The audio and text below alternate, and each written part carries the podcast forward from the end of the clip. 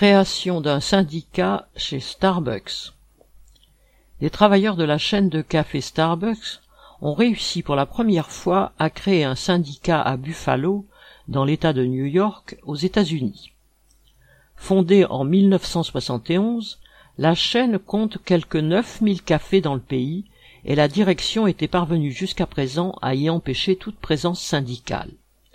Elle explique sans rire que ses salariés, qu'elle appelle ses partenaires, entre guillemets, ont d'excellents salaires et prestations sociales, et qu'ils n'ont pas besoin de syndicats.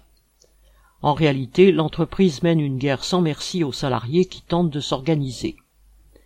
Aux États-Unis, la constitution d'un syndicat dans une entreprise est une procédure longue et complexe, incluant un vote majoritaire à bulletin secret des salariés concernés sous l'égide des autorités.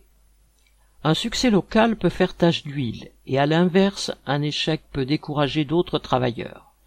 C'est pourquoi, en avril dernier, Amazon avait consacré des moyens considérables pour faire échouer la création d'un syndicat dans un entrepôt à Bessemer, dans l'Alabama. En août dernier, cinquante salariés de, de, trois boutiques Starbucks de Buffalo se sont lancés dans la procédure. La direction a dépêché des cadres pour convaincre les employés de se passer de syndicat.